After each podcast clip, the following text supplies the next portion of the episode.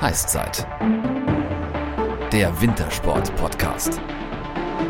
Mit Julia Kleine und Fabian Jedwabny.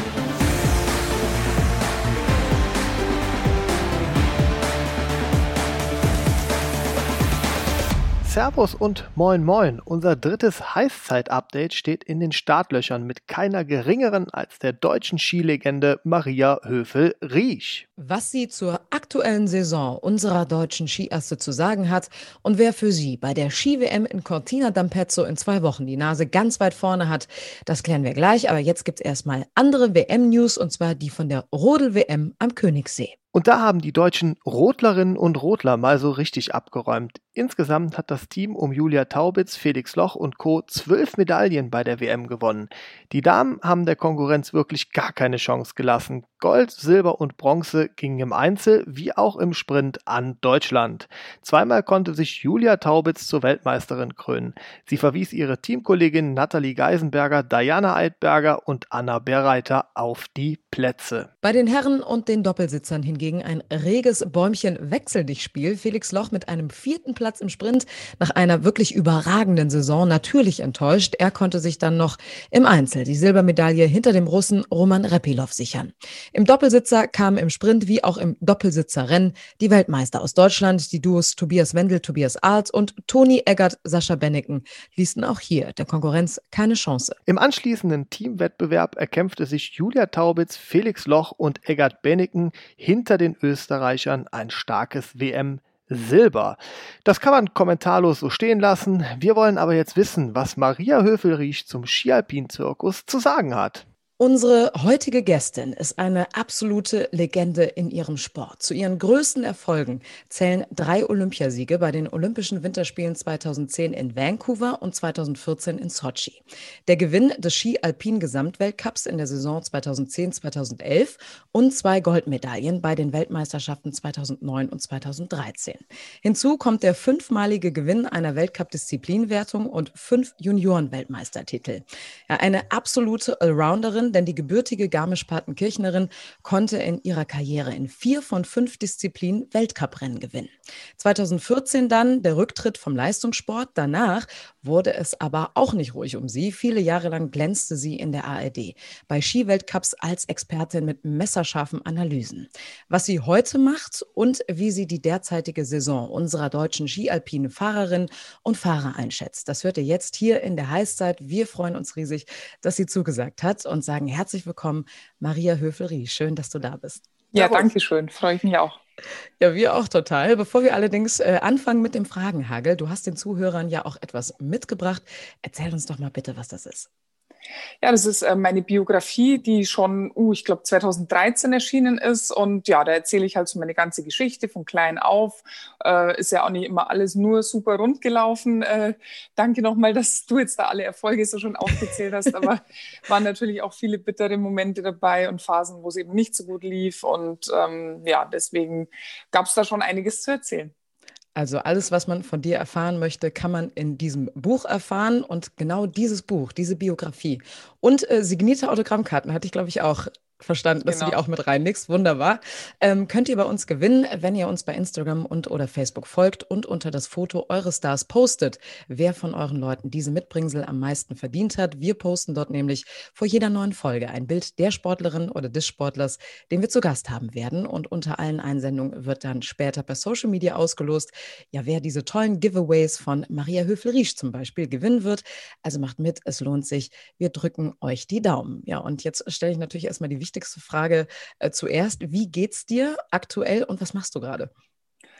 Ja, aktuell geht es mir ganz gut. Äh, also im Rahmen der Umstände natürlich. Ich glaube, so richtig gut geht es gerade niemandem. Alle leiden natürlich extrem unter der Corona-Situation, die jetzt doch schon ja, länger andauert, als wir uns das alle irgendwie gedacht hätten. Ähm, ansonsten geht es mir aber zum Glück gut gesundheitlich und ja, wir sind ja eh privilegiert hier. Wir sind trotzdem in den Bergen und können raus, können viel machen. Aber ja, wenn man es mit dem Leben davor vergleicht, dann sind es schon massive Einschränkungen für uns alle, denke ich. Ich komme gerade auf dieses Leben davor. Hast du denn so das Gefühl, dass du so Sachen aus deinem Leistungssportlerleben jetzt mit rüber in so harte ähm, Situationen rüber transferieren kannst? Also auch einfach mal sagen kannst, ich beiß jetzt mal die Zähne zusammen mhm. und auch diese Corona-Situation wird mich jetzt nicht umhauen? Ja, also da denke ich, äh, hat man als, als Leistungssportler auf jeden Fall einen Vorteil, äh, weil, wie ich gerade schon ähm, bezogen auf die Biografie erwähnt habe, äh, es gibt im Leistungssport, glaube ich, keine Karriere, die von Anfang bis Ende nur super verläuft. Da hat man auch Krisen äh, zu, über, äh, zu bewältigen und ähm, ja, muss sich durchbeißen. Äh, es geht im Kindesalter eigentlich schon los, wenn man äh, ganz anders als andere Kinder viel trainieren muss und eben nicht im Sommer jeden Tag ins Schwimmbad gehen kann, sondern Konditionstraining schon in jungen Jahren und dann natürlich im, im höheren Alter, wenn dann der, der Leistungsdruck dazukommt, wenn es dann wirklich um was geht und dann kommt vielleicht auch eine Verletzung oder eben Phasen, wo es nicht so gut läuft.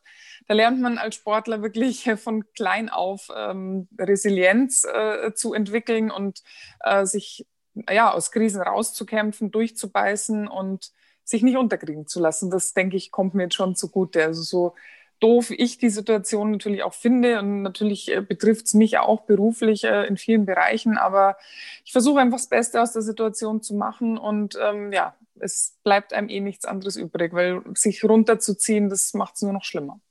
Interessanterweise, das Buch heißt ja geradeaus, aber das Leben geht halt eben nicht einfach nur geradeaus. Das ist nun mal so. Ähm, jetzt läuft ja gerade die aktuelle Saison. Ähm, du bist jetzt seit sieben Jahren. Ich habe mich ein bisschen selber erschreckt, als ich das gelesen habe, seit sieben Jahren raus aus dem aktiven Geschäft als Leistungssportlerin. Wenn du jetzt so diese ganzen Rennen nochmal verfolgst, unter den natürlich Corona-bedingten Umständen, kribbelst da irgendwie nochmal, dass du sagst, oh, eigentlich würde ich da gerne irgendwie nochmal mitmachen? Nee, also generell kribbelt es gar nicht mehr, hat es auch von Anfang an nicht. Also sogar in der allerersten Phase nach meinem Rücktritt noch weniger als jetzt. Ähm, jetzt gibt es mal das ein oder andere Rennen, wenn natürlich strahlend blauer Himmel, Sonnenschein und es sind tolle Bedingungen. Äh, aber dann ist es nicht so, dass mir das Rennenfahren fehlt, sondern da denke ich mir eigentlich in dem Moment, boah, jetzt wäre ich auch gern auf der Piste oder da, da würde ich jetzt auch gern fahren.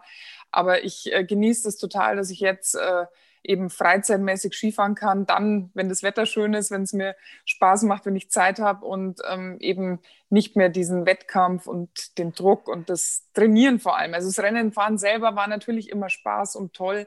Und natürlich vor allem dann, wenn es erfolgreich gelaufen ist, aber das Ganze drumherum, was halt eben dazugehört, damit es erfolgreich läuft, das vermisse ich Minus, null. Ich wollte gerade sagen, das vergessen ja auch viele Zuschauer einfach auch beim Training. Ne? Dieses jahrelange harte Training, das macht ihr nicht nur bei Sonnenschein, sondern auch bei Hagel und Schnee und Wind und Wetter.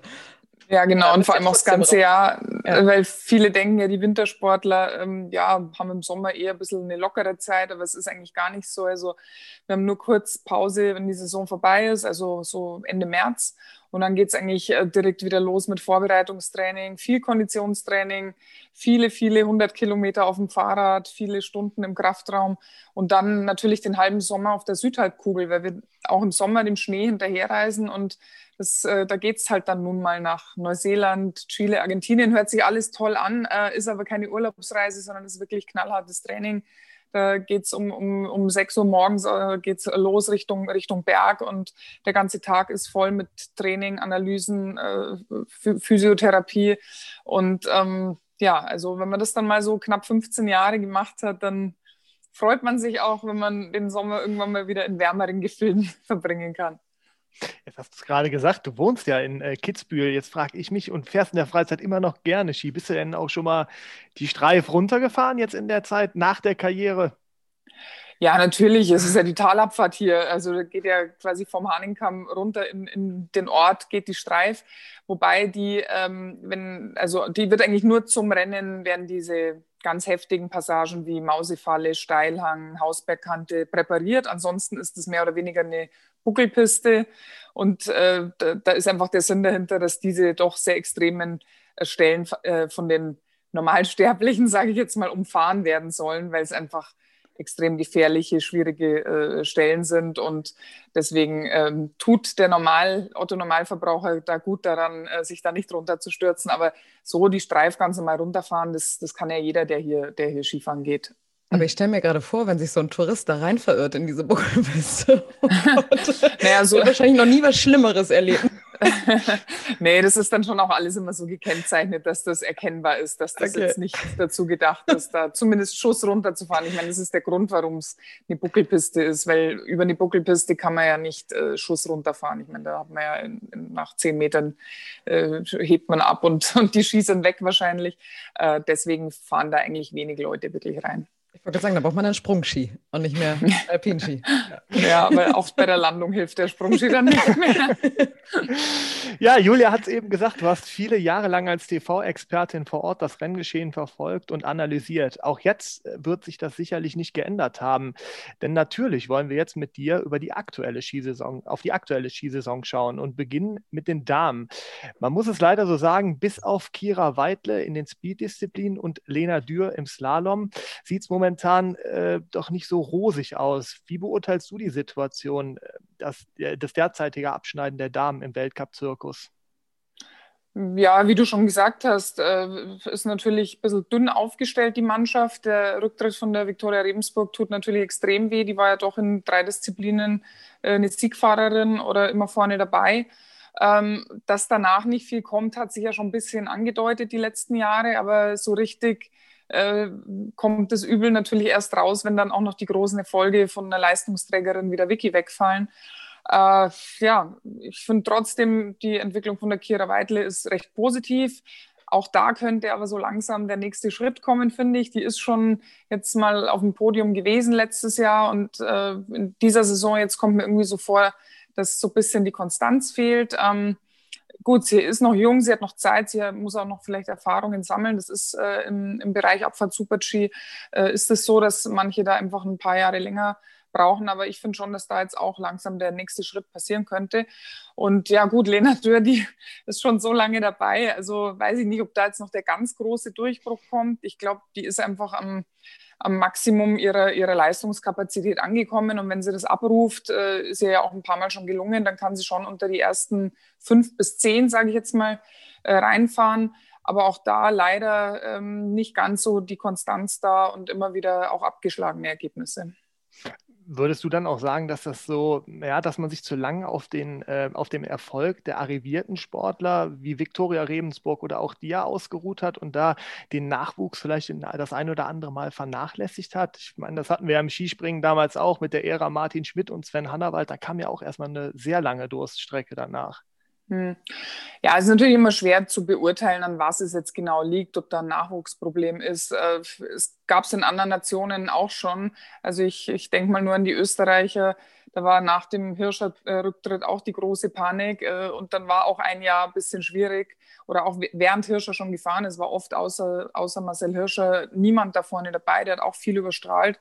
Aber wenn wir uns jetzt das Team mal anschauen, Slalom und auch Riesenslalom, dann sind die innerhalb kürzester Zeit jetzt schon wieder sehr, sehr stark aufgestellt.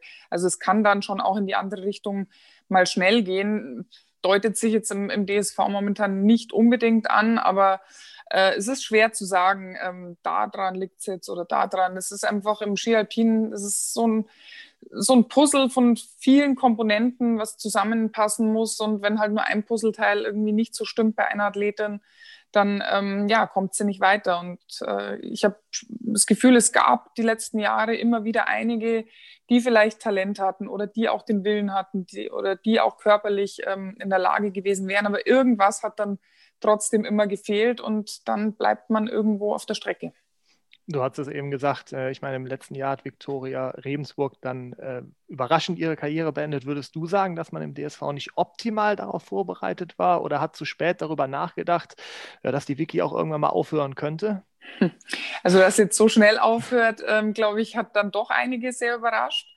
Ähm, ich war ja die letzten Jahre jetzt nicht mehr dabei, habe nur eben immer gehört, dass sich schon sehr viel auf die Wiki konzentriert hat, was eben Trainingsplanung und äh, das Ganze drumherum äh, betrifft, was ja auf der einen Seite auch richtig ist. Äh, ich hätte mir das damals zu meiner Zeit ein bisschen mehr gewünscht, dass ich das ein oder andere Privileg noch äh, mehr bekommen hätte, weil ich war die Einzige, die alle vier Disziplinen gefahren ist und das stressigste Programm hatte und ich bin trotzdem irgendwie immer mit dem Team so mitgeschwommen, aber es hat sich einfach Gott sei Dank die letzten Jahre dann schon so professionell entwickelt, dass eben so Ausnahmeleistungsträger, wie es die Wiki mit Sicherheit war, ähm, dass, dass die dann eine gewisse Sonderstellung äh, bekommen haben und vielleicht auch ein bisschen eine extra Betreuung, was eben auch richtig ist.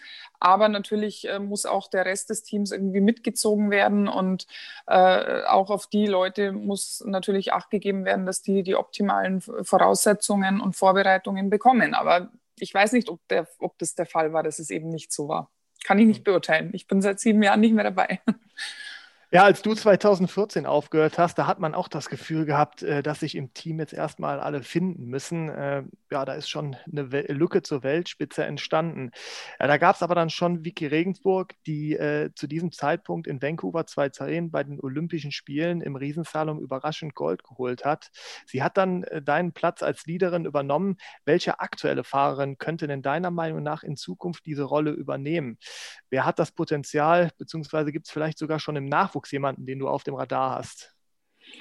Ja gut, vom, vom Nachwuchs kriege ich jetzt auch nicht so viel mit natürlich, äh, weil ich, also die, die Rennen im Nachwuchs werden ja nicht im Fernsehen übertragen. Klar kann man sich mal irgendwelche Ergebnislisten äh, im Internet anschauen von Europacup-Rennen oder FIS-Rennen. Da war jetzt eine junge, ein junges Mädel ist bei, beim äh, Europacup-Rennen in Zell am See, glaube ich, war es, Zweite geworden, was echt stark ist, weil die ist, glaube ich, erst 17 oder 18.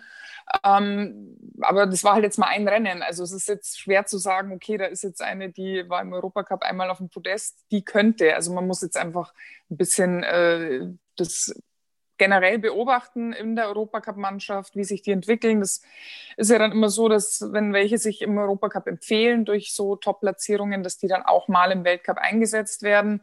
Äh, war zum Beispiel bei Jessica Hilzinger natürlich vor vielen Jahren schon so aber auch die ist irgendwie hängen geblieben und es kann sich keiner so richtig erklären, warum, weil das eigentlich wirklich eine gute Skifahrerin ist.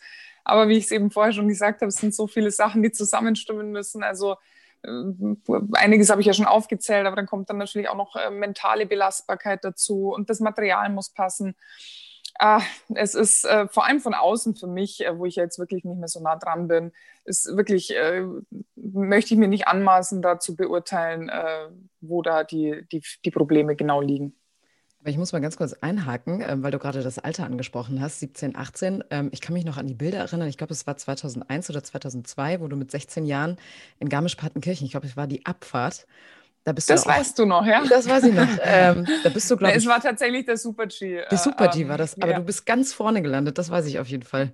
Ganz ja. vorne nicht, aber es war mein erstes Weltcuprennen. Ich hatte Startnummer 60. Ich weiß es natürlich noch ganz genau, sowas vergisst man nicht. Und ja. ich bin 20. geworden. Also immerhin Weltcup-Punkte beim ersten Einsatz. Das war schon. Mit 16? Ja, das war toll. Kann man mal machen. Vom, vom Heimpublikum, ja, das war natürlich ein unglaubliches Erlebnis. ein Tag, wo dann alles anscheinend ein Tag, wo alles zusammengepasst hat in dem ja, Moment. Und Bernd Schmelzer hat sich überschlagen, das weiß ich sogar noch. Bernd Schmelzer hat sich überschlagen.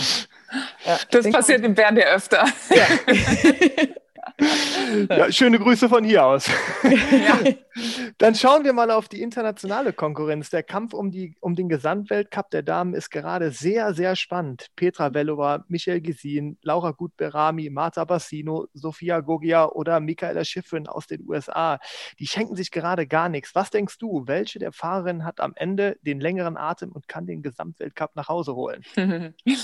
Ja, äh, puh, also das ist wirklich, ich finde es sehr super, dass der Gesamtweltcup jetzt äh, zumindest deutet sich an, dass der wieder sehr, sehr spannend werden könnte, weil da wirklich viele Mädels sitzen, die in mehreren Disziplinen ganz vorne mitfahren. Also äh, besonders positiv überrascht hat mich da zum Beispiel Michelle Gisin, die ja schon seit vielen Jahren in einigen Disziplinen vorne dabei ist, aber dass die jetzt im Riesenslalom auch plötzlich so stark ist und auch bei schwersten Bedingungen, gut, jetzt äh, zuletzt am Kronplatz hat sie ein bisschen gepatzt im zweiten Durchgang. Sowas passiert halt auch mal, wenn man riskiert. Aber sonst ist die in den Speed-Disziplinen und auch in den technischen Disziplinen, die kommt ja eigentlich aus dem Slalom. Äh, äh für die, die das äh, vielleicht nicht mehr wissen. Also vor einigen Jahren, als die in den Weltcup kam, ist die eigentlich nur Slalom gefahren. Und ähm, umso erstaunlicher, wie sich die entwickelt hat. Und ich, für mich ist eigentlich sie ein bisschen die Favoritin auf den Gesamtweltcup, auch wenn sie noch ein bisschen hinten ist.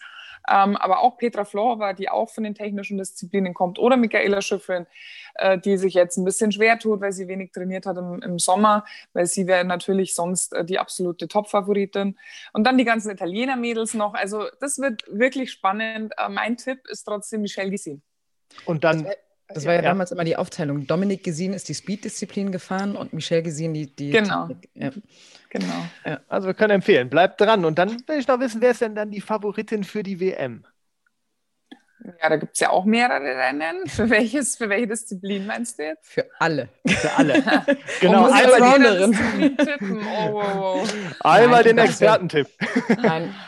Also du Oh, musst, oh. jetzt, du musst jetzt nicht für jede Disziplin tippen, aber ähm, wer könnte denn so ganz Aber doch, ich hätte ich hätte es eigentlich, ich muss sagen, ich hätte es sofort im Kopf.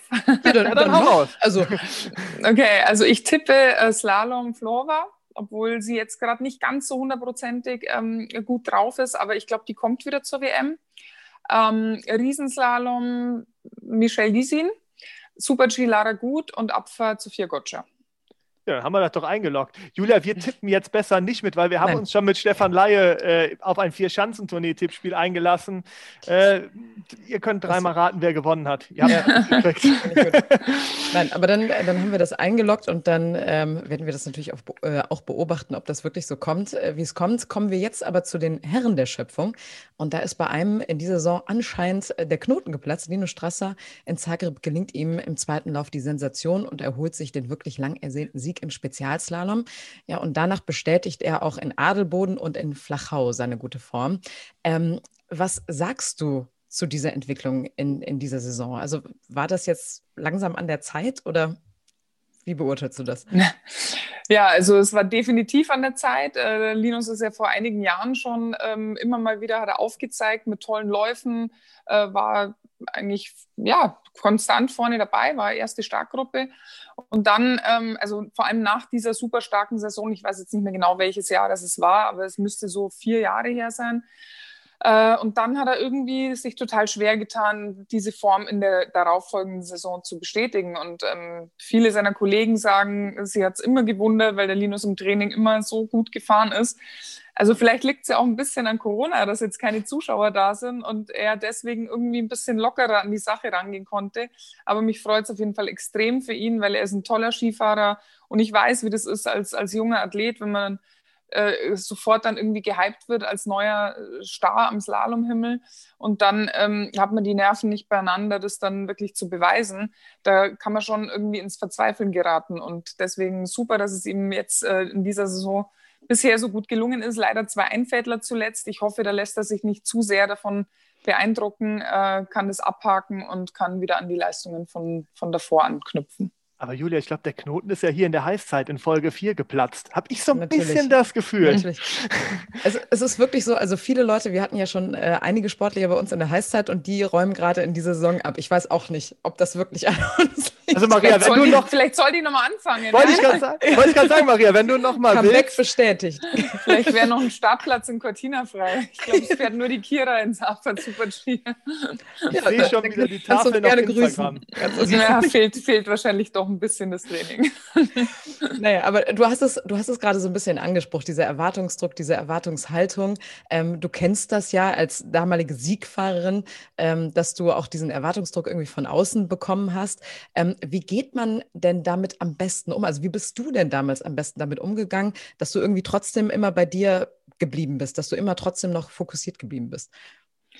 Puh, das ist schwer zu, wenn es so leicht zu erklären wäre, dann könnte es ja jeder, gell? Mhm. Also ich denke, dass das ähm, schon auf der einen Seite ein bisschen Talent ist, einfach im, im richtigen Moment dann oder im entscheidenden Moment ähm, ja wirklich alles andere auszublenden und sich hundertprozentig eben auf das zu konzentrieren, was da vor einem liegt.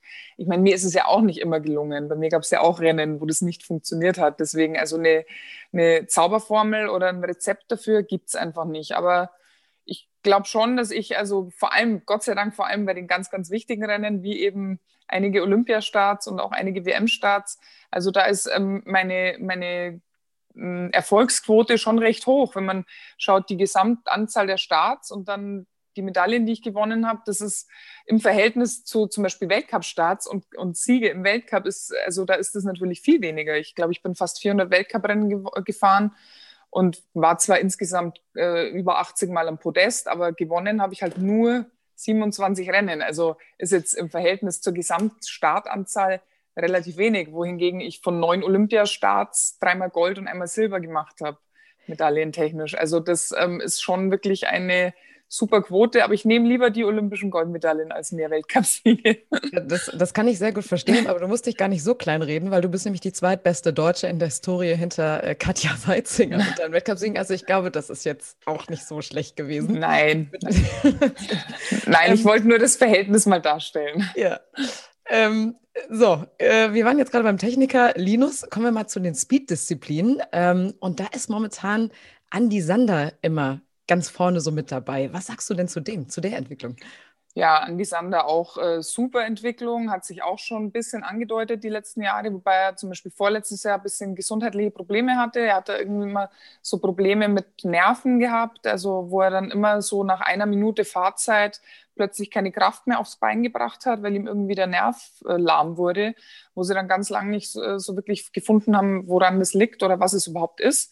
Und äh, das haben sie jetzt Gott sei Dank wieder in den Griff bekommen und überhaupt die Entwicklung des Speed-Teams äh, seit dem Jahr 2015, das ist nämlich, das weiß ich auch so genau, äh, weil äh, nachdem ich aufgehört habe, ist der Trainer, der bei mir war, der Christian Schweiger, der ist dann ähm, zu den, zu den Speed-Herren gegangen und hat eigentlich seit 2015 oder seit 14 halt, also nachdem ich aufgehört habe, äh, hat der dieses Team geformt. Und das sind ja diese Jungs wie Sander, Ferstl, äh, Dresen kam dann erst, aber vor allem die beiden, die waren ja schon Jahre vorher eigentlich im Weltcup unterwegs, aber halt wenn alles gut lief, mal Platz 30 so ungefähr. Und ja, seit der Christian Schweiger bei denen ist, äh, von Jahr zu Jahr äh, Schritt für Schritt nach vorne. Und jetzt sind sie total in der Weltspitze angekommen, äh, fahren Siege ein, fahren ums Podium mit. Also es macht richtig Spaß, dazu zu schauen. Also er hat da ordentlich anscheinend aufgeräumt, wenn man das so zusammenfassen kann. Ja. Ähm, jetzt hast du gerade gesagt, ja, sie fahren aufs Podium oder sie fahren halt eben so ganz nah vorne dran. Bei äh, Sander war es jetzt in Kitzbühel Platz 5, Platz 6, Platz 9. Wann klappt da so der Sprung aufs Podest? naja, für einen Sieg, äh, das ist eh klar, da muss halt dann mal alles, oder für einen Podestplatz muss halt alles zusammenpassen. Da braucht man halt an dem jeweiligen Tag dann eine perfekte Fahrt, vielleicht auch das Glück, dass der ein oder andere von der Konkurrenz ein bisschen auslässt. Da muss dann irgendwie alles zusammenpassen. Aber es ist ja schon mal mega, finde ich, dass der da in drei Rennen unter die ersten zehn fährt, in Kitzbühel, ja, also auf der schwersten Strecke überhaupt. Also äh, und, und da war auch mehr drin noch. Also er hatte nicht mal perfekte Fahrten. Das ist ja immer das Gute, wenn man sieht, da ist sogar noch Luft nach oben. Und ähm, ja, also weiß jetzt nicht, ob es äh, in der Saison noch passiert oder ob es überhaupt jemals passiert, aber das Zeug dazu, ein Rennen zu gewinnen. Das hat der Andi auf jeden Fall.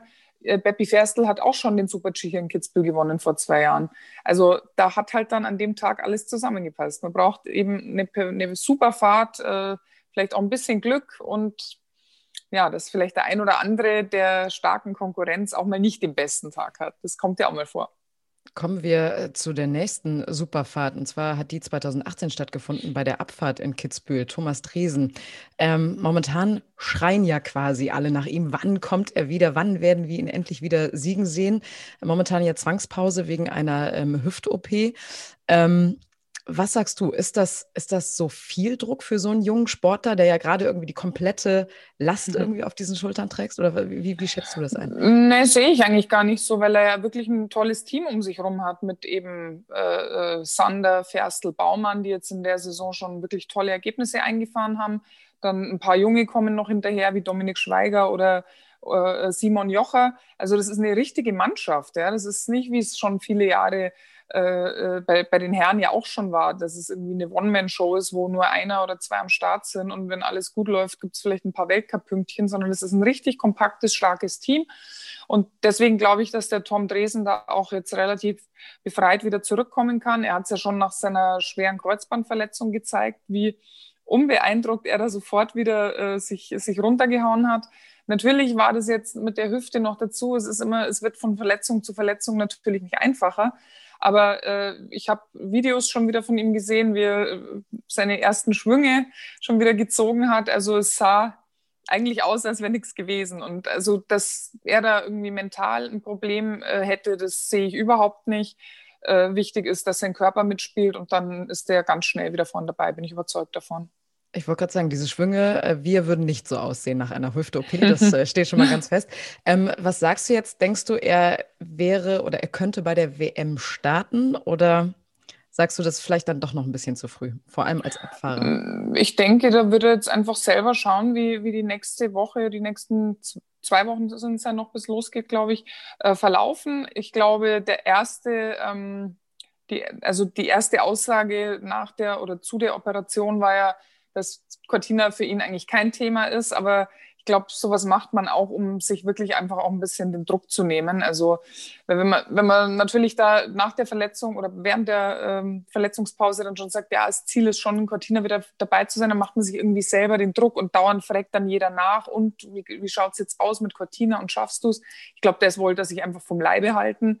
Aber jetzt, als es eben beim Skifahren gleich wieder so gut ging, glaube ich schon, dass es wieder in greifbare Nähe gerückt ist und er wird jetzt schauen, wie es ihm geht die nächsten Tage, Woche, die nächsten Wochen bis, zu, bis die WM eben losgeht beim Training und dann wird es dann eine Entscheidung geben.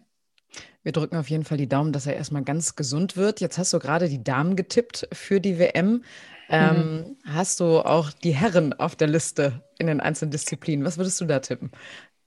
Hm, da ist es ein bisschen schwieriger, weil da ist das Feld so durchgemischt. Ich glaube, es waren jetzt ein wie viele Slaloms waren denn schon? Sieben oder so und es waren fast jedes Mal andere Sieger. Also das ist wirklich ähm, extrem schwer zu tippen. Und unfassbares Ach. Verletzungspech ja auch auf Seiten der Norweger, ne? Ja, ja, ja. sehr, sehr tragisch. Ja. Also das ist natürlich auch in Bezug auf den Gesamtweltcup bei den Herren äh, sehr schade, dass, äh, dass der Kilde sich da jetzt verletzt hat. Ähm, also gut, dann tippe ich jetzt aber mal Slalom Marco Schwarz. Mhm. Ähm, Riesenslalom. Puh. Panterol. Super-G, ja. ähm, Super-G Matthias Meyer und Abfahrt Bertholz.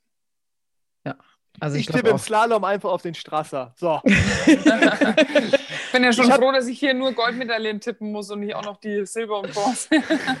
Alles gut. Aber ich glaube, Beat Volz wird in der Abfahrt sehr, sehr schwer zu schlagen sein. Ja, also. weil der ist wirklich, also Kitzbühel war natürlich schon Wahnsinn und ähm, in Cortina ist meistens der Schnee recht aggressiv und er fährt einfach auf jedem Schnee super. Ich meine, Kitzbühel war jetzt eher schwierig und eisig, da, das hat er super gemacht, aber noch besser ist der eigentlich, wenn es so zum feinfühlig fahren ist. Und ähm, das, denke ich, wird in Cortina schon ein Kriterium sein und in der Form, wo er ist. Aber er hat natürlich auch einen Riesendruck, das darf man auch nie vergessen. Und es gibt bei Großereignissen auch immer Überraschungen, aber gut, ich bleibe dabei.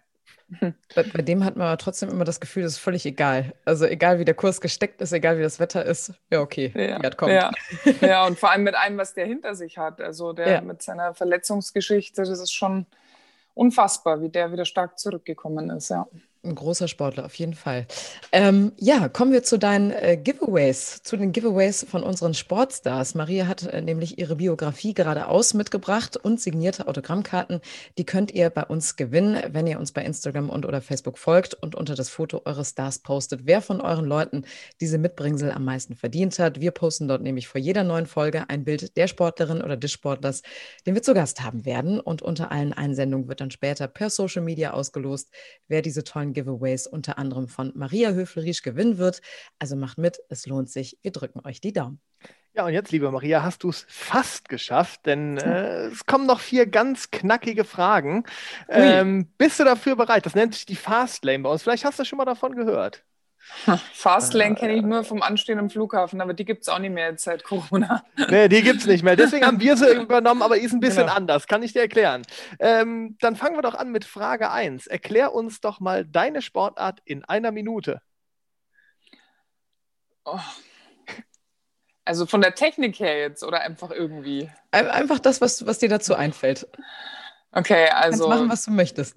Gut, Ski Alpin äh, aus meiner Sicht die schönste Sportart, die es gibt überhaupt. Äh, Bewegung in der freien Natur, in den Bergen, im Schnee, äh, an der frischen Luft und ähm, ja, einfach dieses Gefühl auf äh, zwei Brettern äh, vor allem seit es eben diese neue, ähm, neu ist es ja nicht mehr, aber seit es die Carving-Ski gibt mit taillierten Ski, wo es noch einfacher ist, quasi richtig schöne Kurven zu fahren. Das ist ein unbeschreibliches Gefühl, wenn man einfach diesen Druck vom Ski bekommt und dann zwei Linien in den Schnee zieht und in der Kurve auch noch beschleunigen kann. Und es weht einem der Fahrtwind um die Nase und es ist einfach ein Hochgefühl. Ein Traum. Das Wenn heute Valentinstag wäre, das wäre eine War jetzt wahrscheinlich nicht eine, eine, ganze Minute, aber. Es war perfekt. Das war perfekt. Okay. Super. Es ist eingeloggt. Äh, dann kommen wir zur Frage 2. Jetzt haben wir gehört, dass du dich ja mit deiner Sportart super auskennst. Aber wie steht es denn mit den anderen Sportarten? Deshalb erklär uns doch bitte, was das Faszinierende an den Moguls ist. An den Moguls, das ist ja. die Buckelpiste, oder? Genau. genau. ja, also ähm, das ist nicht so meins, muss ich ganz ehrlich sagen. Da bin ich, glaube ich, irgendwie zu groß und zu ähm, unbeweglich in den Knien oder nicht unbeweglich, ähm, aber nicht flink genug. Äh, ich finde es sehr faszinierend zuzuschauen, wie schnell die wirklich ihre, ihre, ihre Beine äh, immer anziehen können und ohne da irgendwie zu stürzen, sich da durch diese Buckel durchschlängeln. Also ähm, ist natürlich schon auch Skifahren, aber hat natürlich mit Skialpin nicht so wirklich äh, viel zu tun. ja, perfekt. Dann kommen wir doch zur Frage 3. Warum sollte man sich unbedingt die Heißzeit anhören? Naja, also ich muss sagen, nette Moderatoren, immer gute Gäste. Äh, sympathisches Ambiente. Also ähm, ich könnte stundenlang weiter plaudern. Oh, das klingt doch super. Dann können wir gleich noch die nächsten fünf, äh, nächsten fünf Wir haben machen. Zeit. Ja, dann kommt Frage 4 und das ist dann auch deine letzte Frage. Nominier uns einen Sportler oder eine Sportlerin, die du gerne in der nächsten Heißzeit hören würdest. Mm, jetzt nicht wissend, ob der schon bei euch war, Marcel Hirscher? Haben wir eingeloggt? Haben wir eingeloggt. Also nee, der, der war noch nicht mehr. Der, der ist nicht zwar nicht mehr aktiv, aber ähm, von dem habe ich, also der war letztens irgendwann mal in Servus TV, da konnte ich aber nicht schauen. Äh, von dem habe ich leider äh, noch nicht viel gesehen und gehört, seit er nicht mehr dabei ist. Und den Für fand ich einfach den faszinierendsten Typen überhaupt. Also Maria, vielleicht, vielleicht könnten wir einmal eine Bitte aufnehmen, dass du ihn gerne hören würdest und dann spielen wir ihm das direkt aus, weil dann kann er ja eigentlich gar nicht Nein sagen. Okay. also kann ich direkt los? Ja, klar. Also Marcel, ich war heute bei der Heißzeit und wurde gefragt, wen ich als nächstes gern hören würde. Und dann bist mir natürlich sofort du eingefallen. Ich habe noch nicht viel gehört von dir, seit du äh, aufgehört hast und würde mal gern wieder ein bisschen hören, wie es dir so geht. Also nächste Heißzeit mit dir, das wäre doch was. Jawohl, eingeloggt. Vielen Dank, Maria. ja, äh, der Wunsch ist geäußert. Dann werden wir jetzt die Hebel in Bewegung setzen, um dir den natürlich auch zu erfüllen. Äh, dafür müsstest du uns noch äh, versprechen, fleißig weiter unseren Podcast zu hören, weil da könnte ja dann vorkommen, ne? Jawohl. Ja, dann hören wir uns sicherlich in der kommenden Saison nochmal, um vielleicht auch darüber zu sprechen, wie die Weltmeisterschaft und der Gesamtweltcup dann gelaufen ist. Super gern, ja. Wunderbar. Maria Höfelriesch, vielen, vielen Dank für das Gespräch. Ich hoffe, es hat dir genauso viel Spaß gemacht wie uns. Ja, total, sehr nett war's. Dankeschön. Alles Gute weiterhin. Ja, und das war's auch für äh, das Heißzeit-Update, zumindest für heute. Wir sind nächste Woche wieder für euch da. Wir versorgen euch nämlich in der heißen Wintersportphase mit einer gehörigen Portion Wintersport. Natürlich sind wir Social Media mäßig ganz vorne mit dabei. Ihr findet eure Heißzeit bei Instagram und Facebook. Also schaut da doch mal vorbei und seid gespannt auf den nächsten Gast hier bei uns, dem ihr dann unter anderem eure Fragen stellen könnt. Jetzt sage ich aber Ciao mit Fauststil. Fabi und Julia sind raus. Bis zum nächsten Mal. Bleibt gesund. Ciao.